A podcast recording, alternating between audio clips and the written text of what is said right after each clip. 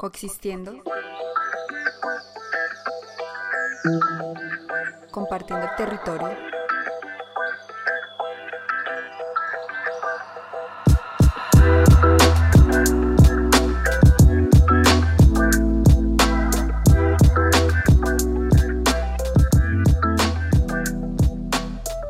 Para hablar sobre el documental ambiental como una herramienta para incentivar la buena convivencia entre humanos, vida silvestre, en el episodio número 7 de nuestro podcast Coexistiendo, compartiendo el territorio, tenemos como invitado al biólogo, fotógrafo y realizador audiovisual Alejandro Calderón.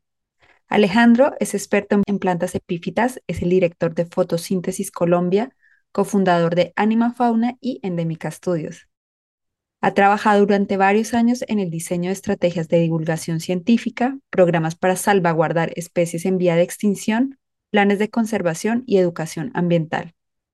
Se ha desempeñado como realizador en la producción de contenidos editoriales, audiovisuales y documentales sobre naturaleza. Su más reciente producción es Páramos, el país de las nieblas, documental ganador del premio Mejor Película sobre Biodiversidad en el Festival Internacional de Cine y Medio Ambiente de Barcelona. En Colombia, nominado a tres premios Catalina de la industria audiovisual con Mejor Producción Transmedia y ha colaborado también en el documental Kundur, El Mensajero del Sol. Hola Alejandro, he realizado una breve introducción sobre ti y tu trayectoria. ¿Dónde te encuentras ahora? Hola Paola, muy bien, muchas gracias por esta invitación, saludándote y saludándolos, saludándolas también desde Santa Marta, aquí en el Caribe colombiano. Nos saludas desde un lugar bellísimo. Hice una breve intervención sobre ti, pero para que nuestras y nuestros oyentes te conozcan más, ¿cómo llegas a conectar el campo de la biología con el área audiovisual? ¿Qué propósitos buscabas cumplir con ello? Bueno, eh, efectivamente comencé a estudiar eh, la naturaleza desde muy chico. Las orquídeas fueron el acercamiento y el bosque de niebla. Yo siempre digo, pues comencé a los ocho años, que fue cuando mi familia me, me introdujo en ese, en ese mundo. Ahí me crié y comencé a, a entender y a conocer sobre todas las dinámicas de, del bosque un poco. Y paralelo a eso siempre pues hice música y tuve también como unas inquietudes artísticas. Con el tiempo pues lo que eh, vengo haciendo es tratar de integrar un poco la, información sobre de ciencias naturales para contar historias que realmente son necesarias para crear impacto. Digamos que la biología y la conservación requieren en este momento de un gran esfuerzo en, en educación, en educación ambiental, en llevar la información, en sensibilizar a la gente sobre un mensaje en particular y el arte se convierte, en este caso, en una herramienta fundamental para sensibilizar a, a los seres humanos.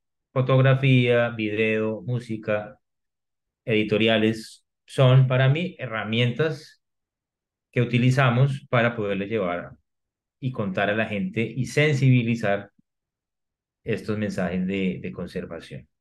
En este tiempo, la divulgación ambiental a través de la música, la fotografía y el cine han cobrado gran relevancia. ¿Hace cuánto tiempo te dedicas al tema audiovisual? ¿En qué lugares geográficos de Colombia has trabajado? Comencé con la fotografía eh, más o menos hace unos, por ahí unos 15 años o un poco más, a hacer fotos de naturaleza, fotografía de, de plantas, de insectos, de, de fauna y flora, sobre todo paisaje. Y después también me fui abriendo un poco hacia, hacia el retrato, hacia el retrato humano, incluso hacia el retrato artístico, erótico. Eh, así que ya, bueno, un buen tiempo trabajando en revistas, eh, haciendo reportería gráfica. He trabajado en la zona andina, en los páramos, en el Pacífico, eh, ahora también en el Caribe, en la Sierra Nevada de Santa Marta. He tenido a Colombia como mi mayor punto de, de exploración. Es un país que tiene demasiadas eh, historias, igual que especies, por, por contar, por mostrar, eh, conflictos. Entonces, a nivel narrativo, a nivel audiovisual, es una mina porque tenés mucho, mucho por, por trabajar. Entonces, aquí sigo, aquí está toda la materia prima y espero poder seguir contando estas historias desde lo audiovisual, también desde otros, incluso nuevos medios que no son tan comunes y estamos justamente en esa exploración. Muy interesante toda la trayectoria que tienes y como alguien que ha seguido tu trabajo, a mí me parece que has logrado combinar muy bien el área científica ambiental con el arte audiovisual, plasmando como todo lo que sucede dentro de los socioecosistemas en los cuales llevas a cabo tus producciones audiovisuales. Volviendo a tu última producción documental de Páramos, El País de las Nieblas, para contextualizar a quienes nos escuchan, cuéntanos qué es un páramo. Como dice Gustavo Wilches en nuestra, en nuestra película, el páramo es un ser vivo único en la galaxia. Para explicar que estos ecosistemas o biomas especiales de la alta montaña tropical eh, no se encuentran en otro lugar, sino en Ecuador, Colombia, Venezuela, Costa Rica. Son lugares eh, que se, se caracterizan por un gran silencio, porque no hay tantos insectos, ni tanta fauna, ni tanto como en el bosque tropical. Entonces es muy silencioso, hay mucho viento, hay mucha neblina, no hay árboles grandes, solo plantas bajitas. Entonces esto le da eh, pues un aspecto muy mágico, muy místico, muy acogedor, hace mucho frío, son ecosistemas que están por encima de los 3.000 metros sobre el nivel del mar y que llegan hasta las nieves perpetuas a los 5.000 metros.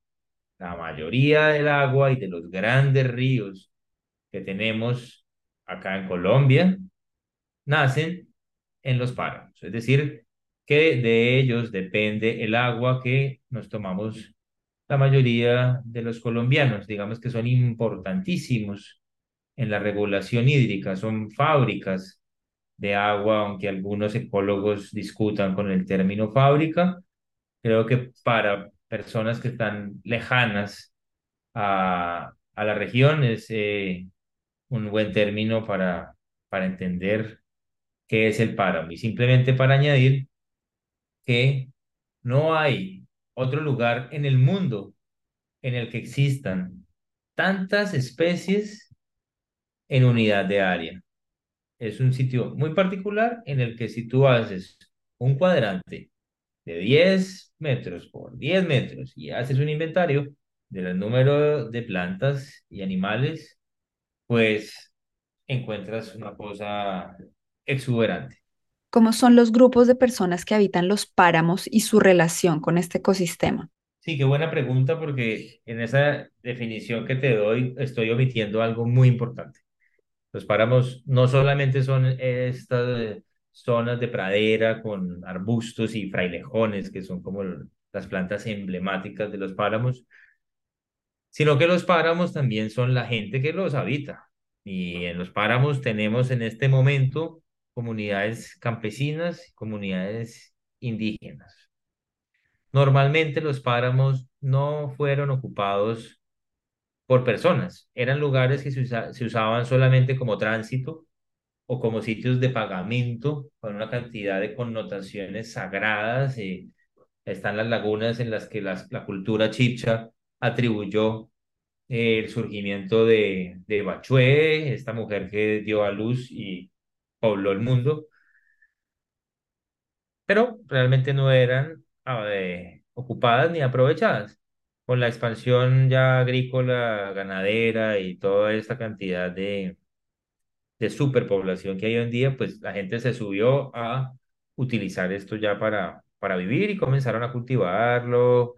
Hay muchas papa y ganadería y vino y una cantidad de cultivos que no están quizá tratados de la, de la mejor forma y que obviamente están generando un conflicto bien fuerte en los páramos. Esas comunidades no tienen la culpa ni mucho menos, al contrario, muchas de esas comunidades están también protegiendo el páramo de otras entidades multinacionales que sí que hacen un impacto eh, más fuerte. Entonces, debo decir para, para cerrar que la situación del páramo sí es preocupante, es triste.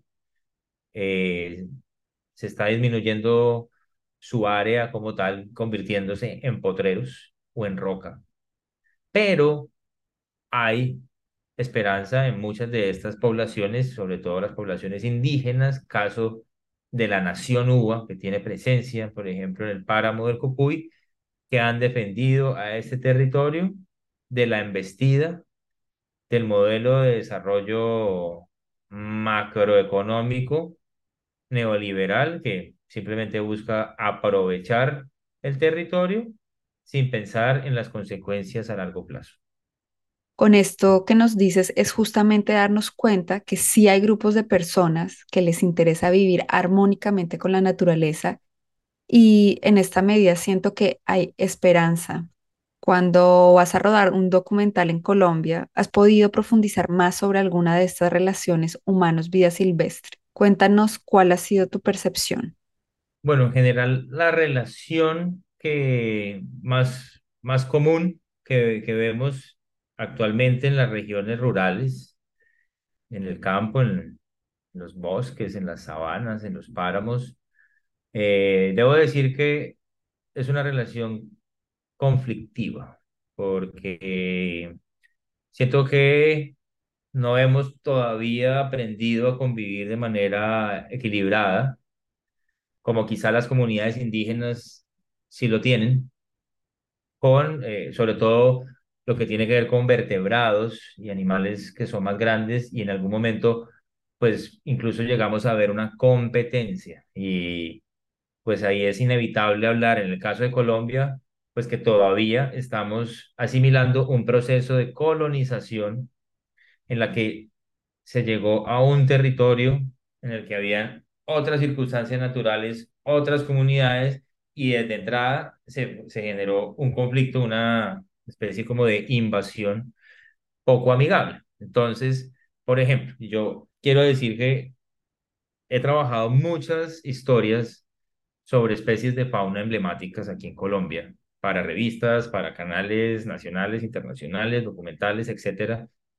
Y pareciera que lo que uno está contando es la misma historia y solo cambia eh, la especie, algunos detalles, obviamente, pero es muy parecido. Entonces tenemos, por ejemplo, con la macrofauna, con la mastofauna, con, los, con las aves grandes, cóndor, oso, jaguar, todos estos animales grandes, entonces hay, hay una relación un poco como de competencia. Entonces el campesino de las vacas en el páramo cree que el oso va, viene y le ataca a las vacas, cosa que ocurre, eventualmente hay ataques de, de osos a, vacas, y entonces lo ve como una competencia y lo mata. En el llano, lo mismo, eh, el jaguar, el puma, hay veces se comen un becerro, obviamente, y entonces viene el, el, llanero, el ganadero y se mata al felino.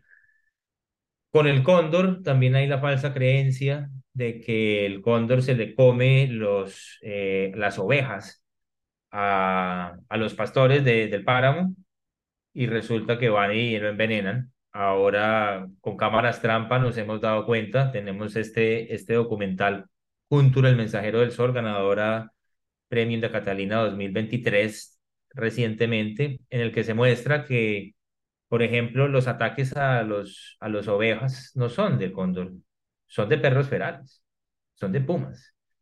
Pero eso no lo ve el campesino. El campesino ve un, con una ave gigantesca y asume, claro, cuando viene el perro feral o el, el puma, matan a la oveja, se comen un pedazo, sobre todo los Pumas, tú sabes más que nadie que ellos son de matar por deporte y, y, se, y, dejan la presa, pues llegan los cóndores que son carroñeros a comer. Cuando se levanta el campesino por la mañana y dice, oiga, este cóndor me está matando las ovejas y los matan.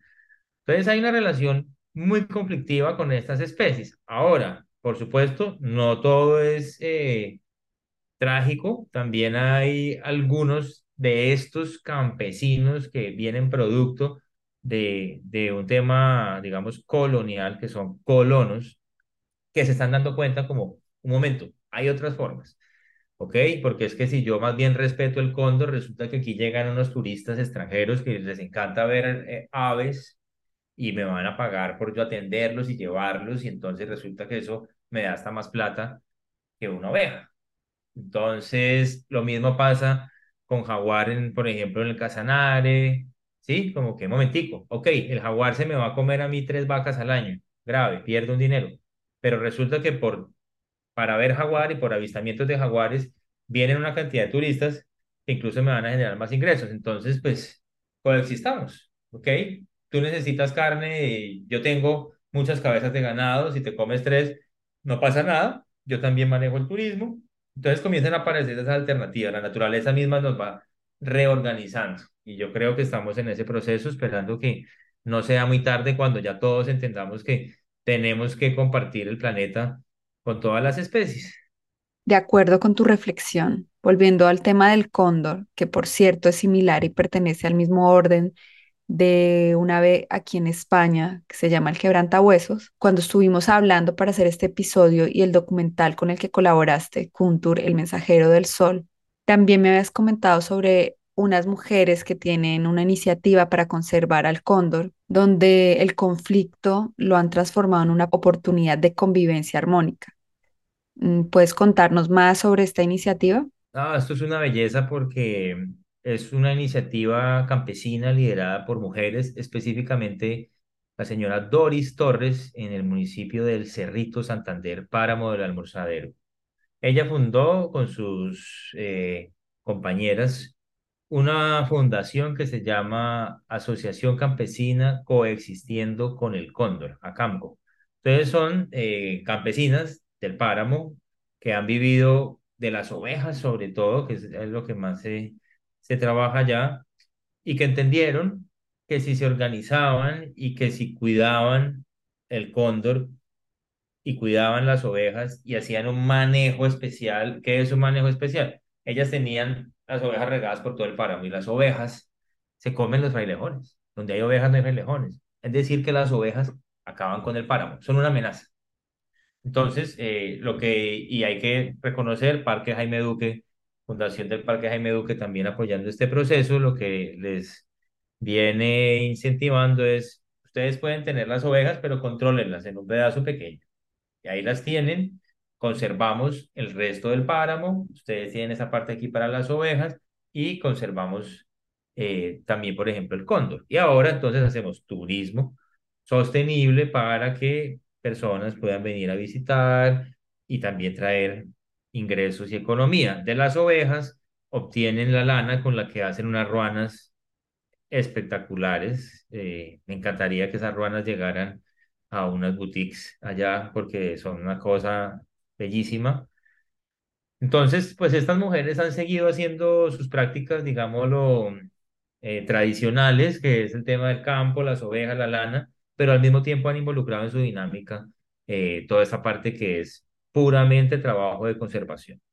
Y ya lo tienen súper impregnado, ya lo tienen súper interiorizado. Entonces, es un ejemplo lindo de que pues sí se puede eh, coexistir entre todos y no, y no dañar lo poco que nos queda. Por esto le mandamos un saludo a la Asociación Campesina Coexistiendo con el Cóndor. Realmente linda labor, como tú nos has contado. ¿Hay algún otro proyecto similar sobre convivencia entre humanos y vida silvestre en el que hayas estado involucrado con lo audiovisual, donde justo hayas podido ver ese cambio de un conflicto a una mejora de la convivencia? Sí, te puedo contar muchos eh, ejemplos parecidos sobre el tema del jaguar, que sé que ya en el programa se ha trabajado. Solo quiero añadir eh, algo que para mí es novedoso. No sé, los que saben más de felinos me dirán si no es tan novedoso. Y es que, por ejemplo, eh, en la Reserva La Aurora y con el apoyo de Fundación Pantera, ya se logró publicar y poner en práctica, en práctica el primer protocolo para avistamiento de jaguar. Esto es una, para mí, que he estado pues, recorriendo la zona, es una, un lindo avance porque conforme comienzan los avistamientos, entonces la fauna comienza a sentirse un poquitico más en confianza y la gente también, y los humanos tenemos algo que a mí me parece, es un afán de tocar, o sea, no nos conformamos con observar, sino que queremos manipular e interactuar ya muy cerca. Esa es una cosa bien, bien particular. Entonces, afortunadamente no se han tenido accidentes, pero es el momento de evitarlo. Entonces, para eso hay unos protocolos en que se deben respetar, en que la gente no se debe bajar del vehículo, en que hay unos tiempos, bueno, hay una serie de manejos, por ahí de hecho lo tengo muy lindo. Entonces, ahí veo que hay un avance, no simplemente, ay, si vengan y paguen, y no, no, no, se está organizando para que la cosa sea de manera, de manera responsable. Y también estamos trabajando, por ejemplo, apoyando la, la divulgación y la parte de, de, comunicaciones, específicamente un documental con la Fundación Omacha sobre el tema de los armadillos, un programa bien bonito que ellos vienen trabajando hace muchos años, pero tú obviamente conoces, eh, de evitar que la gente se los coma tanto y, y los case y, y todo este cuento. Entonces, con el armadillo hay otro tipo de relación, ya el armadillo para el ser humano no es obviamente una competencia, sino que pues eh, es una oportunidad de sustento. O sea, los llaneros todavía se los comen, los cazan y los han ido acabando impresionante. Ahí la competencia, vuelve y juega, está con, con el jaguar. ¿Qué pasa con el armadillo? Eh, las poblaciones de armadillo, por ejemplo, en la reserva de la Aurora se había, estaban muy bien. Uno podría decir que se habían recuperado. Y de repente comenzaron a bajar, a bajar, a bajar, a bajar. ¿Cómo así? ¿Qué está pasando si esto es una reserva natural? Aquí nadie los caza, es prohibido, estamos todos conscientes. ¿Por qué está bajando la población de armadillo? Pues resulta que el puma y el jaguar también les gusta y se los comenzaron a comer y a comer y a comer y a comer y a comer. ¿Por qué? ¿Qué pasa en esta zona? Esto, la aurora, por ejemplo, es una reserva gigantesca, se está volviendo una isla, porque alrededor se está convirtiendo todo en un mosaico de cultivos de arroz, mega cultivos de arroz. Y esto es una transformación del paisaje lo más impresionante que yo he visto. Incluso puede ser igual o peor que la transformación que uno ve, por ejemplo, por procesos de minería, mucho más de ganadería. Entonces, en esta zona quedan los animales completamente aislados y hacinados. Y eso comienza a alterar las dinámicas normales. Entonces, ya no es, ya no se equilibra, sino que comienzan a comerse todo. Entonces, bueno, hay una relación del llanero con, con el, con el armadillo, con el cachicamo, también bien particular, pero ellos ya están entendiendo, por lo menos eh, muchos restaurantes y pues también porque la misma legislación así lo, lo dictamina hoy en día, pues que es prohibido y que no se deben cazar y yo creo que vamos a, vamos a lograr salvarlos por ahora. La conservación es un trabajo de no parar, al mismo tiempo que hablamos sobre incentivar las relaciones positivas entre humanos vida silvestre, vemos otros factores que de igual manera generan presión e inciden en estas interacciones y que generan otro tipo de, de desajustes.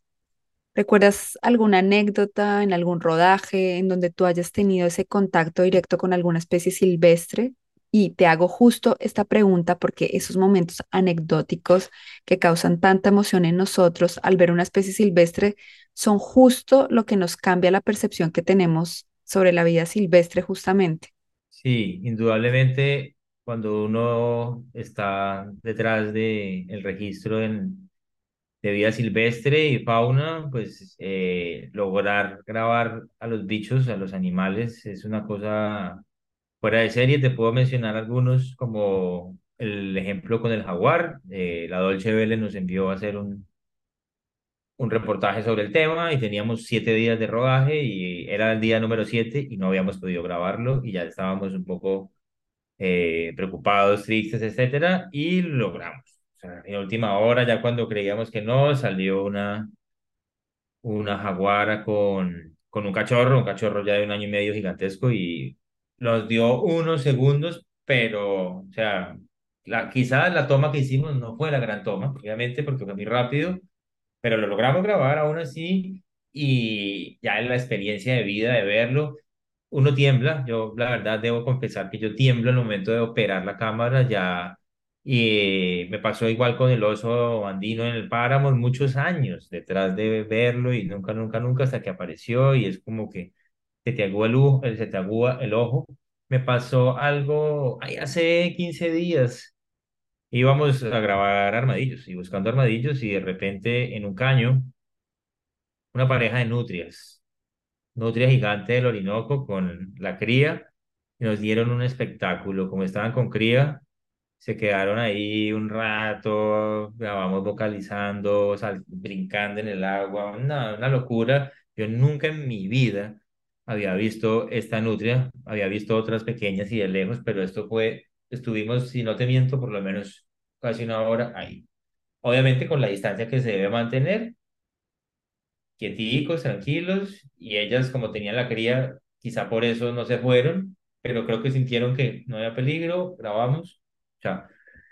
La última que quiero mencionar y que me parece muy interesante fue en el páramo de Oceta y fue con un águila de páramo.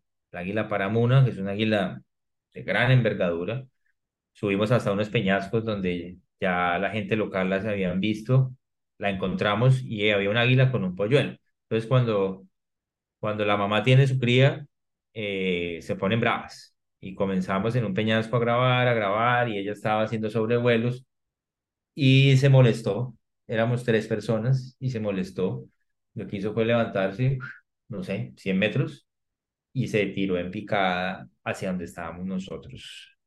Y pues eso baja a una velocidad de ciento y pico kilómetros por hora. Las águilas son muy, y es un animal que igual puede ser de una envergadura, un animal que tiene varios kilos. Afortunadamente ha- había alguien ahí que sabía, incluso no por instinto, nos tocó tirarnos al piso. Seguramente ya no nos iba a cazar, obviamente, pero te digo que a esa velocidad y con ese pico y con las garras que tiene, te puede, te puede herir. Entonces fue como impresionante, eso fue muy impresionante, incluso creo que está grabado así, ya la persona local ya sabía que eso podía pasar y digamos que me dio tranquilidad. Yo, bueno, tampoco pues es que dije pero bueno, eso fue bastante, bastante impresionante. Ya nos quedamos más tranquilos en el piso, no hay que pararse eh, con unos trípodes, sino todos parados. Te asusta más, simplemente hay que agazaparse en el piso, más tranquilitos. Y lo mismo, hay que también uno aprender a leer a los animales, si ellos están asustados, si están nerviosos. Ok, haces la fotografía, graba el momento y chao, déjalo tranquilo para que no se estrese. Si me da emoción que me cuentes estas historias de campo, no me imagino qué es vivirlo en persona. En tu trabajo como divulgador ambiental, ¿has tenido manera de apreciar un cambio en la percepción de las personas respecto a la relación con la vida silvestre?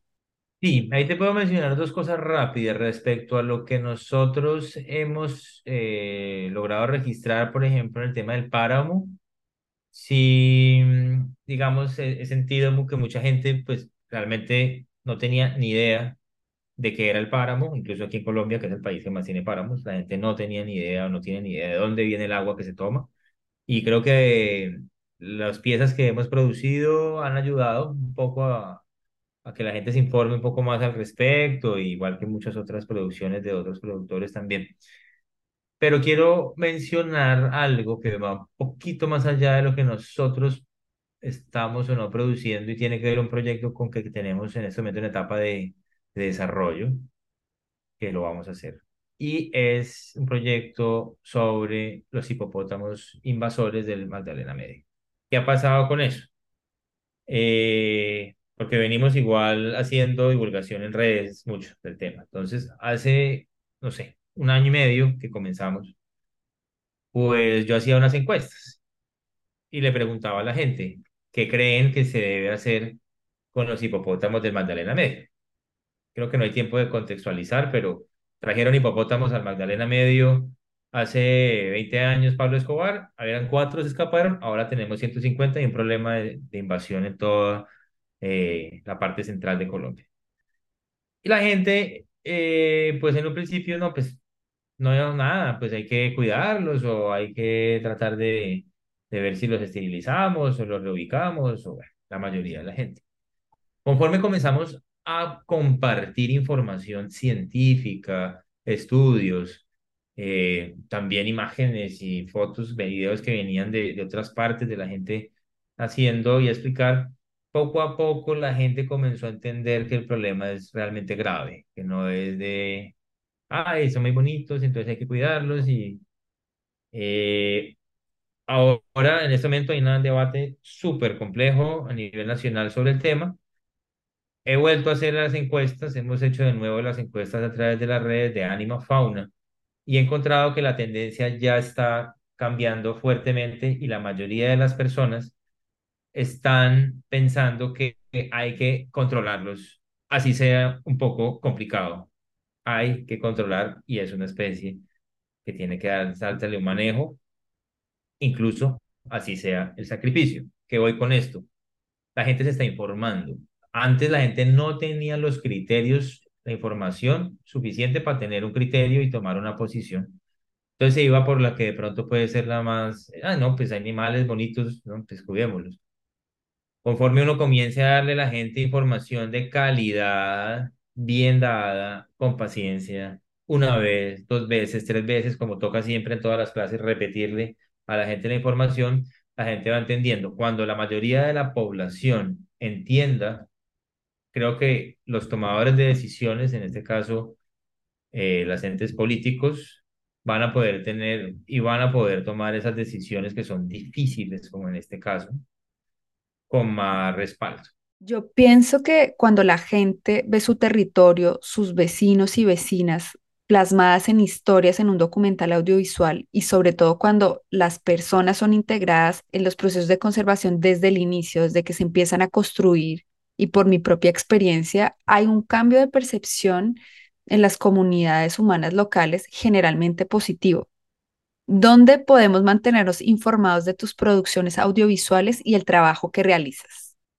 Pues en este momento lo que les sugiero, ojalá si quieren seguir nuestro trabajo, es ingresar a las redes de anima.fauna. Animafauna en Instagram, arroba anima.fauna, en Twitter, arroba anima.fauna y en Facebook igual. Ahí estamos como divulgando toda la información sobre esos proyectos, pero además sí que me gustaría invitarlos a que ingresen a nuestra plataforma interactiva de Páramos de Colombia a través de www.paramos.co. Es una plataforma que hace parte de este proyecto transmedia, complementaria al documental, al largometraje, en la que pueden navegar en este momento algunos páramos de la cordillera oriental de Colombia con experiencias de realidad virtual, tours 360, imágenes, videos, datos de especies importantes, de los conflictos de la gente que está en estos páramos de una manera súper amable. Entonces, si pudieran hacer ese, ese ejercicio, entrar a la plataforma y este proyecto de páramos es un proyecto que está empezando y es un proyecto que va a seguir ahora con otras fases en otros páramos. Tenemos muchos páramos en Colombia y vamos a ir poco a poco registrándolos y haciéndolos disponibles en esta plataforma para que la gente que está lejos también pueda disfrutarlos y conocer. Entonces, eh, pues aquí en esta plataforma también tenemos eh, en Instagram una cuenta especial sobre páramos que es arroba páramos guion al piso, donde pueden encontrar toda la información de este proyecto y donde seguramente conforme el proyecto sigue avanzando, van a poder estar ahí conectados. Es súper linda, la gente, la verdad, le gusta mucho el tema y creo que vale la pena que la visiten. Ahí está toda la información. De manera complementaria, en la descripción de este podcast dejaremos todos los enlaces y cuentas de redes sociales de los proyectos en los que tú trabajas, Alejandro, Muchísimas gracias por compartir todo este conocimiento y estaremos atentos de lo que se viene. Este es un proyecto divulgativo sobre coexistencia entre humanos y vida silvestre de Humano Fauna. Síguenos en nuestras redes sociales Instagram, Facebook y Twitter. Este podcast hace parte de la familia de Ciencia y Medio Ambiente de Podcastide. Disfruta nuestro podcast y compártelo. Y recuerda, interactúa positivamente con la vida silvestre.